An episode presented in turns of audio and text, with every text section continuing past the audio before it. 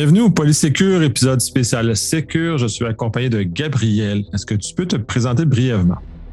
Oui, salut. Mon nom est Gabriel Tessy. Je suis expert en cybersécurité, spécifiquement euh, team lead de Microsoft 365 pour KPMG Égide. Ouais, en plus, c'est tout nouveau pour vous autres.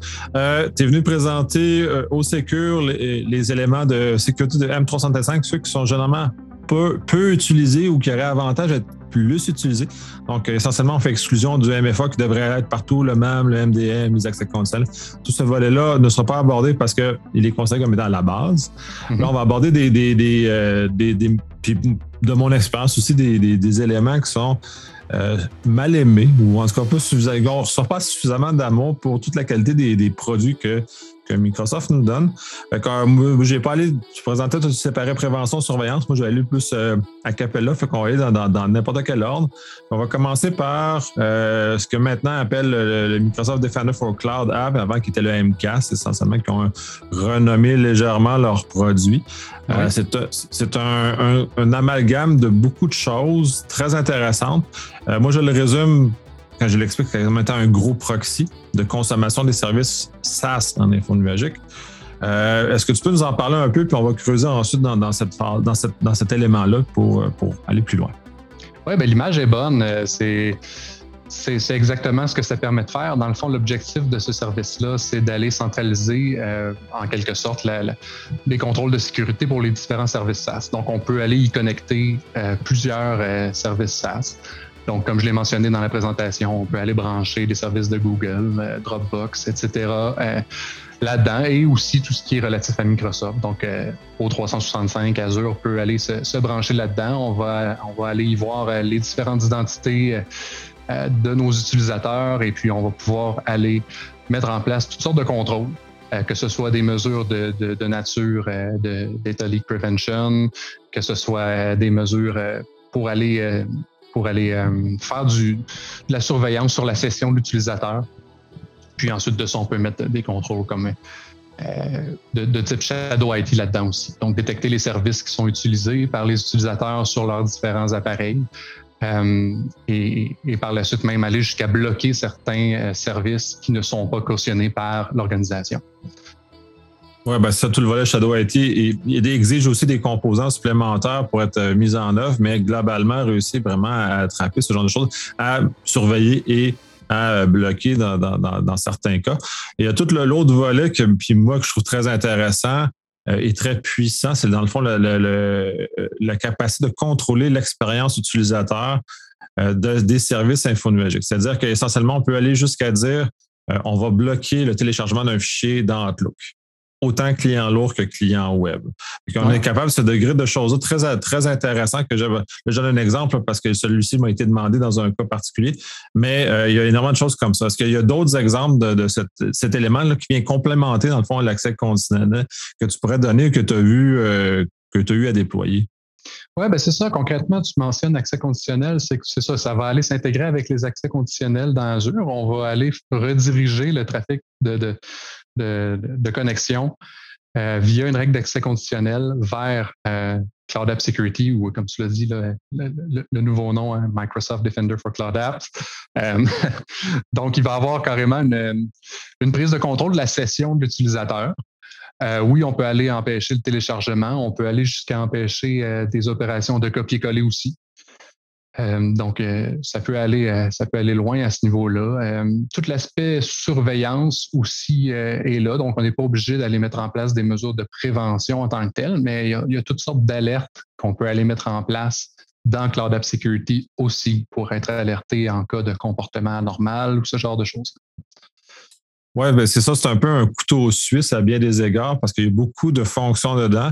On retrouve dans le fond, dans, dans certains cas, dans des produits plus sophistiqués, il y a tout le volet euh, qui est disponible, il y a des playbooks qui sont exécutables ou même des réactions automatiques, c'est-à-dire euh, si l'utilisateur fait ça ou départage automatiquement le fichier, ou que vraiment une souplesse très grande. Ça remplace pas des outils comme Sentinel qui sont euh, beaucoup plus complet pour faire de la surveillance comme ça, mais euh, au niveau opérationnel rapide, euh, puis pour l'avoir utilisé, euh, faire des enquêtes rapides, c'est assez, assez le fun parce qu'il il vient mettre tout en relation ce qui existe et ce qui a été fait dans, dans, dans le tenant. C'est un très c'est un très bel outil qui est disponible assez, assez bas dans les licences, c'est assez, assez commode, donc beaucoup moins dispendieux que, disons, un, Sentinel ou d'autres éléments comme ça. Très intéressant.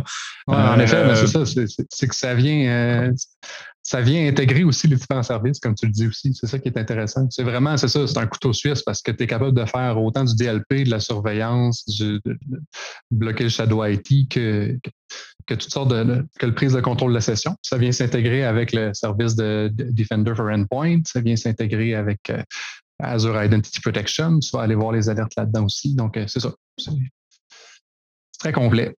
Ben, c'est ça. Moi, en tout cas, dans, les, quand on est en, prise de connaissance euh, ou en, tout cas, en montant en compétence avec un tenant, je le trouve très pratique pour les équipes de sécurité parce que justement, ça nous amène à une zone très intéressante.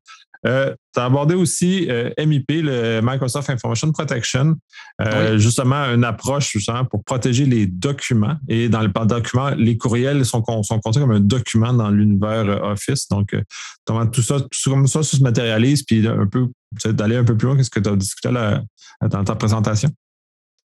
Oui, ben en fait, c'est ça. tout ce qui est relatif à Microsoft Information Protection, on commence d'abord par le volet catégorisation des données que avec l'étiquetage, on va être en mesure euh, d'aller mettre en place des étiquettes sur les différents types de documents, donc euh, d'être capable de catégoriser tout ça pour ensuite de ça être capable de mettre des contrôles certains euh, selon le, type de, données auxquelles on fait affaire.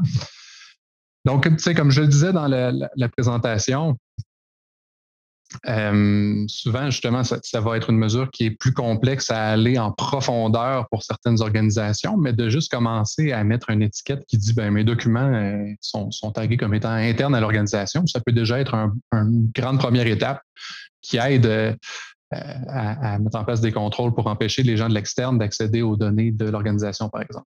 Les documents vont être chiffrés du moment où on met ce type d'étiquette-là dessus. donc, ça vient donner un, contrôle au niveau de la donnée directement, ce que les autres services ne permettent pas nécessairement.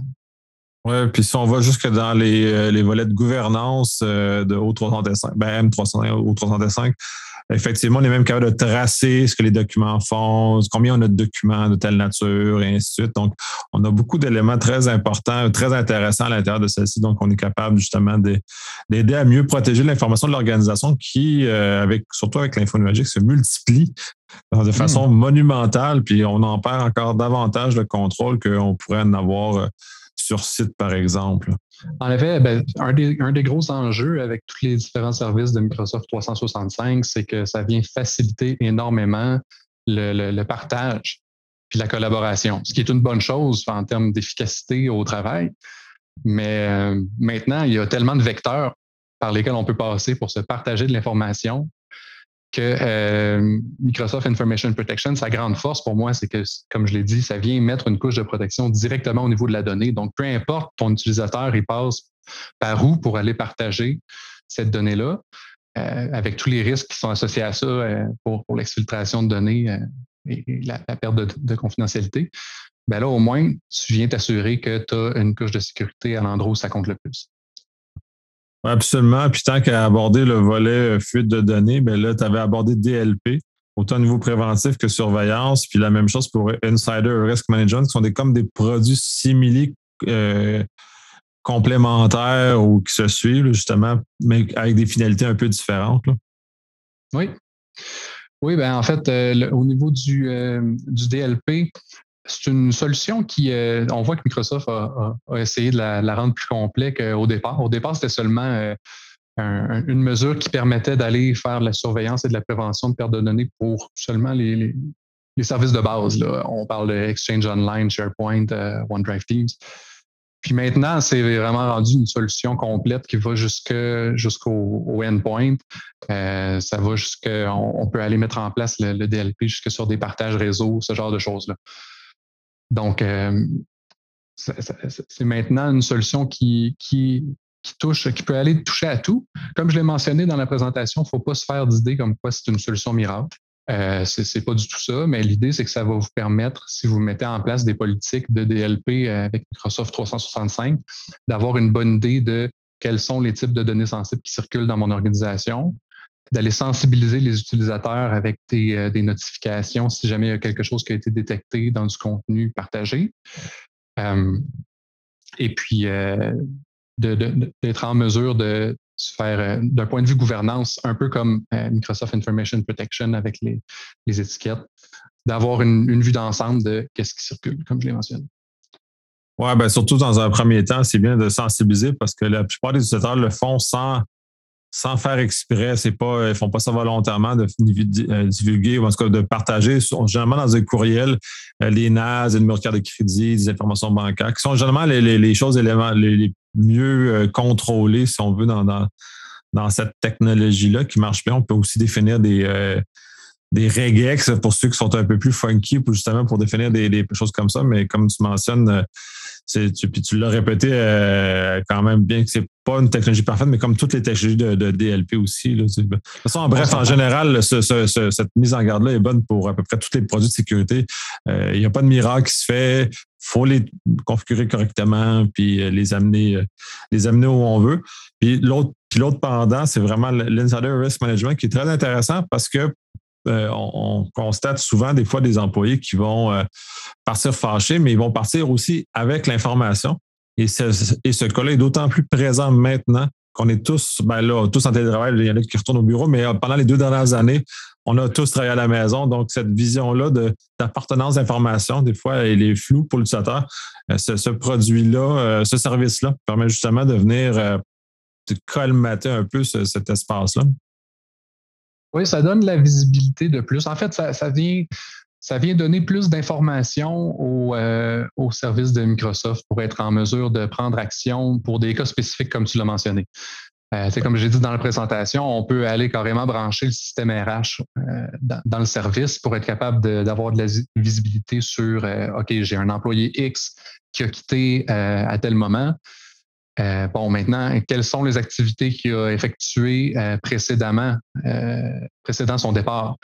quels sont les documents auxquels il a accédé? Est-ce qu'il a supprimé certains fichiers dans SharePoint, etc.? Puis on est capable d'avoir cette visibilité supplémentaire-là euh, de creuser tout ça euh, facilement dans l'interface et euh, par la suite d'aller transformer ça en cas d'investigation et d'enquête avec eDiscovery si on veut aller encore plus loin.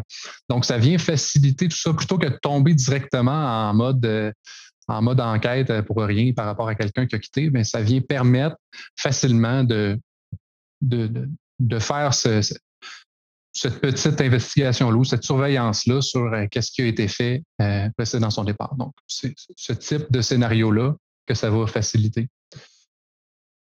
Oui, puis là, tu mentionnes euh, que tu n'as pas abordé dans ta présentation, qui est quand même un outil plus sophistiqué, qui lui aussi manque beaucoup d'amour parce que c'est, je vais en faire une définition, puis je vais te laisser mieux l'expliquer après. C'est essentiellement une espèce de, façon d'encadrer que les administrateurs du système puissent accéder à du contenu qui ne, qui ne sont pas propriétaires essentiellement pour permettre dans un contexte d'investigation qui est très, très spécifique. Oui, exactement. Et Discovery, c'est carrément la solution pour faire de l'enquête dans Microsoft 365. Donc, évidemment, ça implique euh, des, un niveau de privilège extrêmement élevé.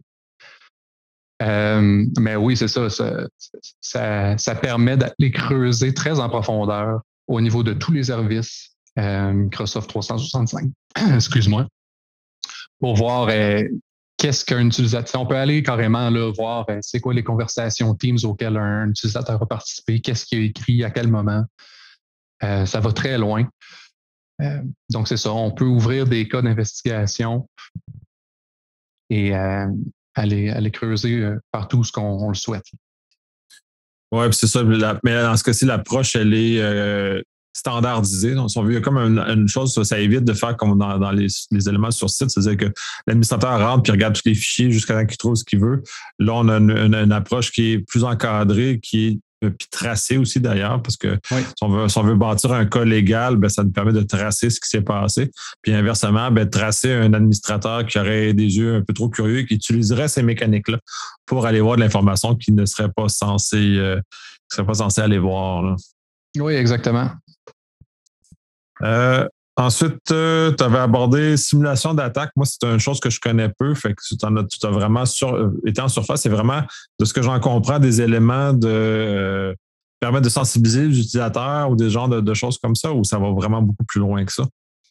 Ben, non seulement ça va permettre d'aller sensibiliser les utilisateurs, mais ça va permettre d'avoir euh, ce qu'on a, euh, ce qu'on a peu dans un contexte où on souhaite euh, avoir une bonne idée de c'est quoi l'état, dans le fond, de, notre écosystème et de nos utilisateurs par rapport aux types d'attaques les plus fréquents dans le, cloud et dans Microsoft 365 en particulier, c'est-à-dire se, procurer des indicateurs.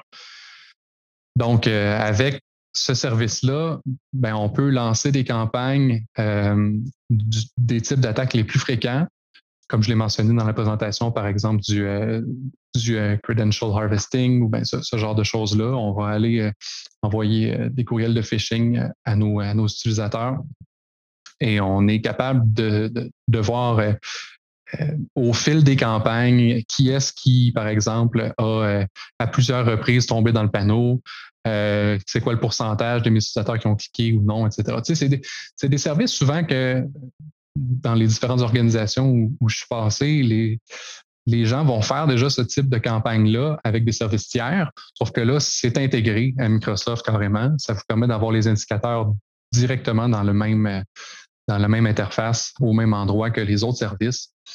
Puis ça vient potentiellement avec vos licences déjà. Donc, euh, c'est une, flèche de plus à l'arc de Microsoft que vous avez peut-être dans vos licences.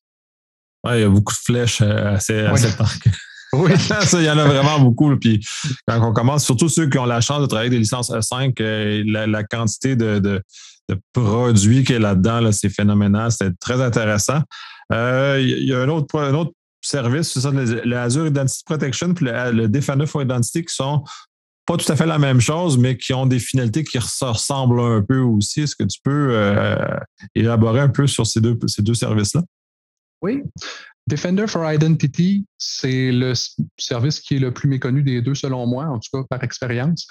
Euh, c'est très simple à mettre en place. Euh, si vous y avez accès, moi, je vous encourage à aller le mettre en place rapidement parce que c'est simple à faire, puis euh, ça fonctionne bien, c'est pas, euh, pas demandant. C'est simplement d'aller installer des agents au niveau des contrôleurs de domaine Active Directory et ça vient, ça vient tout de suite là, regarder puis faire la, la, surveillance pour les attaques qui sont faites au niveau des contrôleurs de domaine.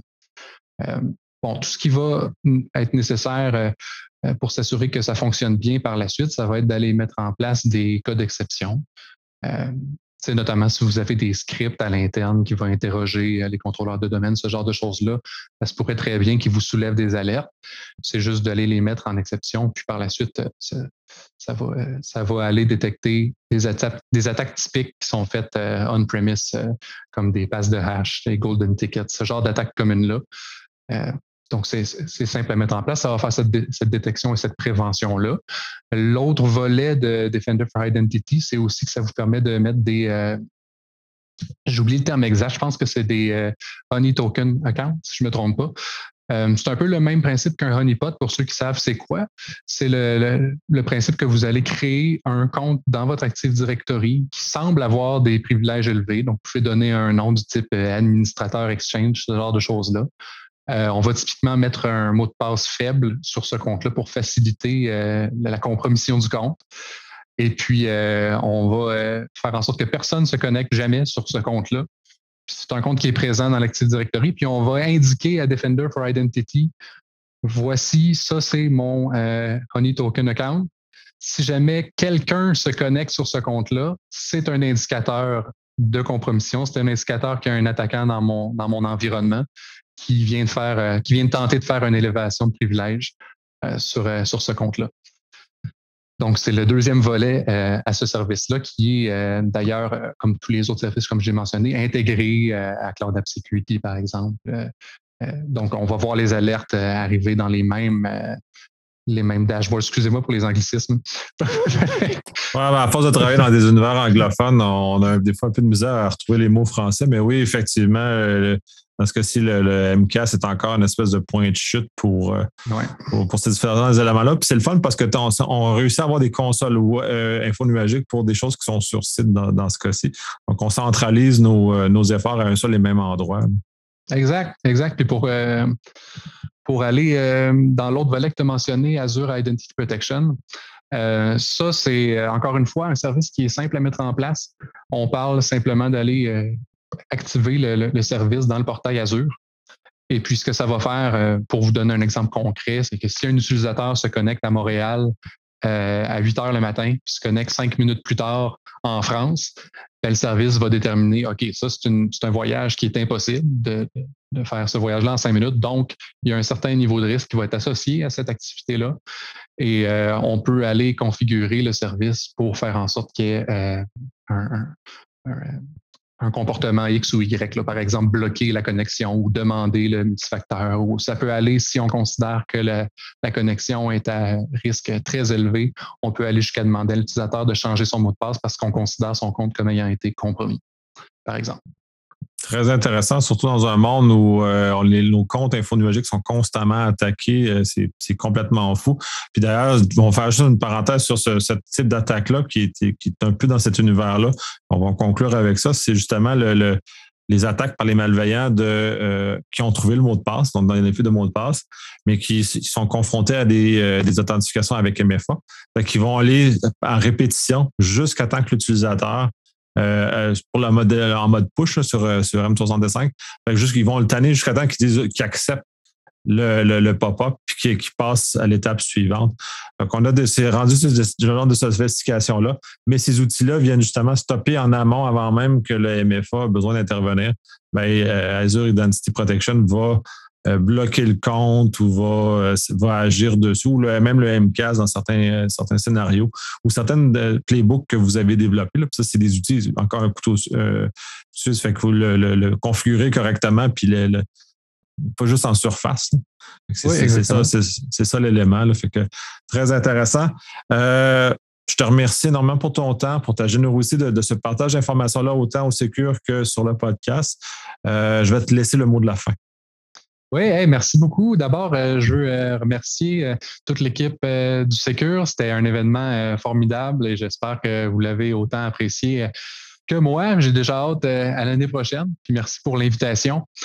Ensuite de ça, évidemment, c'est des services les services desquels on a parlé qui sont, euh, très peu euh, communs. C'est pour ça que j'en ai parlé dans euh, ma présentation. Donc, si jamais vous avez besoin d'aide pour la mise en place de ces services-là, n'hésitez pas à faire appel à, un expert en sécurité infonuagique. il y a moi au niveau de KPMG et Gide.